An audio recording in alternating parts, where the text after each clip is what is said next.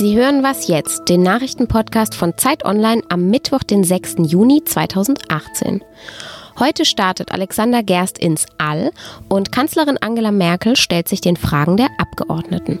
Über beide Themen sprechen wir gleich ausführlich. Zuerst aber die Nachrichten. Die Innenminister der Bundesländer treffen sich heute in Quedlinburg in Sachsen-Anhalt. Sie wollen dort über den Skandal des Bundesamts für Migration und Flüchtlinge sprechen und außerdem nochmal genauer über die von Innenminister Horst Seehofer geplanten Ankerzentren sprechen. In diesen Zentren sollen Flüchtlinge bleiben, bis sie in Kommunen verteilt oder aber bis sie abgeschoben werden. Bayern hat das Konzept gestern schon beschlossen. Dort soll es sieben dieser Zentren geben, mit jeweils bis zu 1500 Flüchtlingen. Alle anderen Länder sind allerdings bisher skeptisch. Und der bayerische Innenminister Joachim Herrmann will das Konzept seinen Kollegen deshalb heute nochmal ganz genau erklären. Heute tagt außerdem zum ersten Mal die neue Rentenkommission. Deutschlands Rentenproblem ist noch immer nicht gelöst. Wir haben zu viele alte Menschen und zu wenig Beitragszahler. Und im Mai hat die Bundesregierung deshalb ein interdisziplinäres Gremium berufen, das ein Konzept für eine Rentenreform entwickeln soll. Dieses Gremium besteht aus zehn Personen. Dabei sind Politiker, Wissenschaftler und Vertreter der deutschen Rentenversicherung. Und bis 2020 sollen die Experten Vorschläge machen, wie die Renten nach 2025 gesichert werden könnten. Die Bundesregierung will diese Vorschläge dann auch gleich noch ruckzuck in dieser Legislaturperiode umsetzen. Redaktionsschluss für diesen Podcast ist 5 Uhr.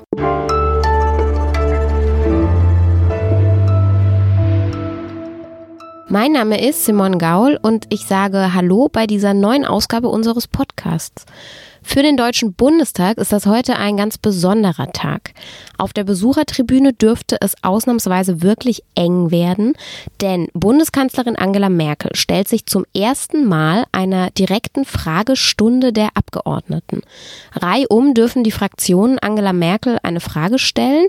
Sie hat jeweils 60 Sekunden Zeit, darauf zu antworten. Das Ganze geht eine Stunde und ist eine absolute Premiere bei uns im Deutschen Bundestag. Was bedeutet denn diese Form der Befragung für unser Parlament und wieso hat Merkel das bisher eigentlich immer abgelehnt? Das bespreche ich jetzt mit Ferdinand Otto. Er ist Politikredakteur bei Zeit Online. Hallo Ferdinand. Hallo. Kannst du noch mal kurz erklären, wieso ist denn jetzt auf einmal Angela Merkel bereit, sich einer solchen Fragerunde im Parlament zu stellen? Naja, eigentlich hauptsächlich deshalb, weil es im Koalitionsvertrag steht. Da hatte sich vor allem die SPD dafür stark gemacht. Jahrelang hatte eigentlich jetzt keine der Regierungsfraktionen so ganz große Ambitionen erkennen lassen, da wirklich was zu ändern an diesem Mittel Regierungsbefragung, das es ja schon äh, lange gibt. Naja, und jetzt steht das halt im Koalitionsvertrag und ähm, jetzt wird Merkel sich natürlich dem äh, beugen kriegen und da mitspielen, ist ganz klar. In Großbritannien gibt es schon lange diese Fragestunden. Und da sind auch viele immer relativ beeindruckt und sagen, das ist gelebte Demokratie, das ist ganz tolle Debattenkultur. Aber man sagt eben auch, es ist ganz oft sehr theatralisch und auch ein bisschen übertrieben und viel Show. Und wo siehst du das jetzt für Deutschland? Also ist das auch bei uns eher eine Gefahr, dass es ein Riesentheater wird oder ist das irgendwie wirklich was Tolles? Ja, also Großbritannien hat da natürlich eine, eine lange Tradition des Theatralischen, sage ich mal. Aber natürlich die Gefahr, dass das irgendwie unsachlich wird und unproduktiv wird, äh, die besteht immer. Und äh, deshalb will der Bundestag auch erstmal abwarten, bevor er seine Geschäftsordnung umschreibt. Und da soll dann in der neuen Geschäftsordnung ähm, dieses Mittel Regierungsbefragung fest etabliert werden und auch ein festes Format dafür. Das heißt, man wird jetzt erstmal schauen in dieser Regierungsbefragung von Merkel, was funktioniert, was funktioniert nicht gut. Brauchen wir zum Beispiel ein Eingangsstatement oder müssen wir die Fragen irgendwie thematisch vorsortieren oder nicht? Und äh, dann wird man einfach sehen, was sich bewährt hat und dass das dann eben nicht ins Theatralische, ins Alberne kippt. Wobei das natürlich auch einfach ganz stark von der, ja, ich sag mal, von der Haltung und von der persönlichen, von dem persönlichen Engagement der Fragesteller abhängt. Und was würdest du sagen, ist jetzt die Chance an so einer Befragungsart? Also ist das wirklich, kann das unser Parlament wieder lebhafter, interessanter, toller machen? Ich glaube auf jeden Fall. Also ich äh, denke, dass wir da versuchen, so, ein, so eine Debattenkultur von den Talkshows eben zurück dahin zu verlagern, wo es eigentlich hingehört, in den Bundestag. Also es kommt einfach nicht alle Tage vor, dass sich zum Beispiel auf den Rängen Besucher und Journalisten quasi die Füße platt stehen. Ähm, normalerweise sind so Regierungsbefragungen wirklich sehr, sehr dröge Sachen. Da referieren irgendwelche Staatssekretäre äh, Dinge. Das ist wirklich, das, das schaut sich kein Mensch, kein Bürger, kein Journalist, niemand schaut sich das an. Also ich sehe da schon eine Chance, dass das Parlament da wieder ein bisschen eine, eine stärkere Rolle in der Öffentlichkeit bekommt.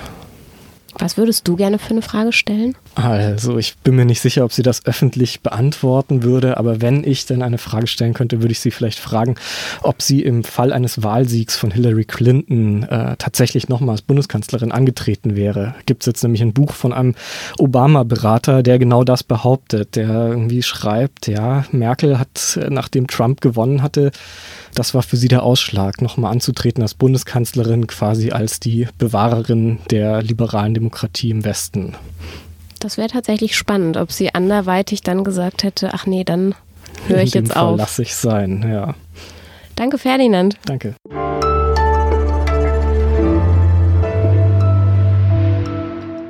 Und sonst so? Von Japan bis zur Westküste der USA, das sind über dem Pazifik etwa 9000 Kilometer. Ein Passagierflugzeug braucht dafür neun Stunden, ein Containerschiff zwei Wochen und Benoit Lecomte will jetzt rausfinden, wie lange ein schwimmender Mensch dafür braucht. Er möchte von Japan bis in die USA schwimmen und ist am Dienstag gestartet. Sechs Monate hat er jetzt erstmal eingeplant. Jeden Tag will der 51-Jährige acht Stunden schwimmen. Ein Segelschiff begleitet ihn dabei dabei mit einem Team an Bord. LeConte will mit dieser Aktion auf den schlechten Zustand der Meere aufmerksam machen. Er will zum Beispiel auch mitten durch den riesigen sogenannten Plastikkontinent schwimmen. Das ist ein Müllhaufen zwischen Hawaii und der US-Küste, der allein dreimal so groß ist wie Frankreich. Leconte und sein Team sammeln in diesem Müllkontinent dann auch wissenschaftliche Daten, untersuchen, wie das da drin so alles ist. Und das soll helfen, langfristig mit dem Müllproblem im Meer umzugehen. Leconte ist ein erfahrener Schwimmer, dass er die USA also tatsächlich erreicht, könnte gut passieren. Er hat vor 20 Jahren schon mal den Atlantik durchquert, schwimmend. Und danach eigentlich gesagt, nie wieder. Aber seitdem ist so viel Müll im Meer dazugekommen, dass er fand, jetzt muss er doch noch mal schwimmen.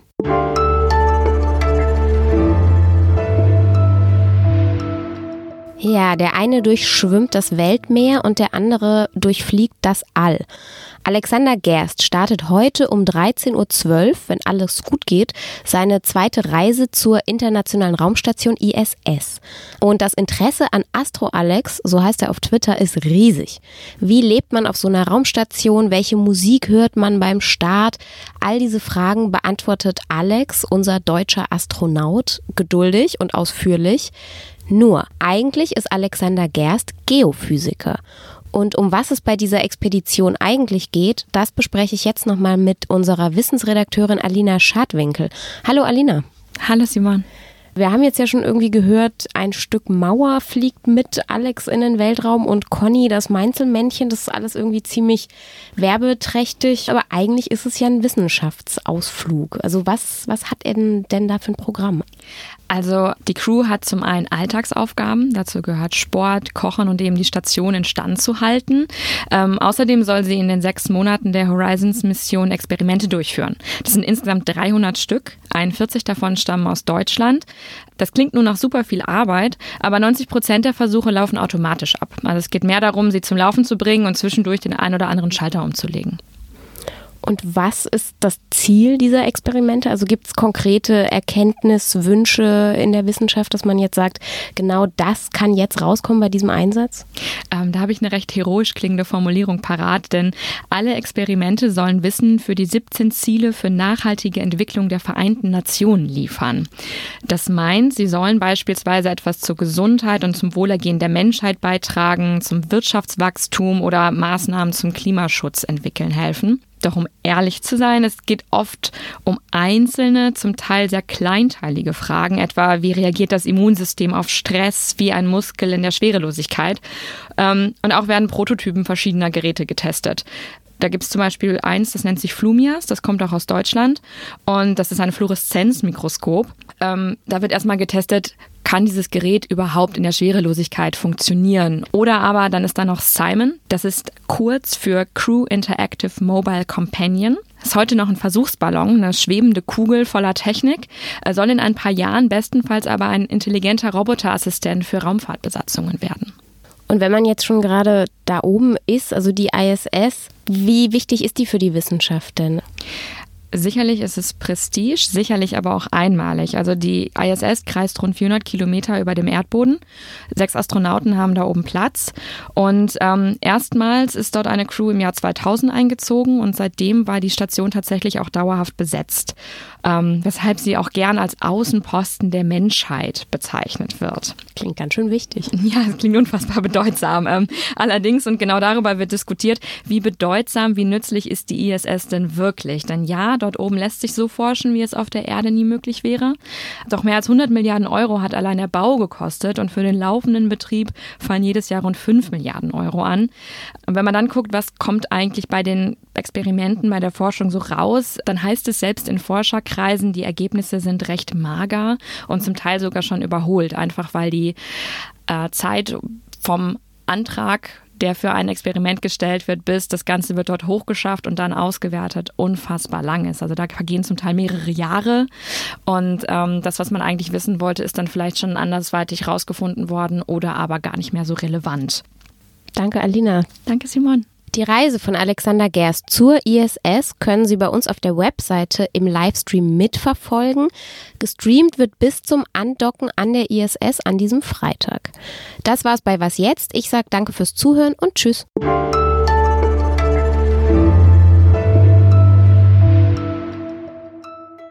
Du würdest gerne als Journalistin mal mitfliegen? Auf jeden Fall. Echt? Ja. Krass.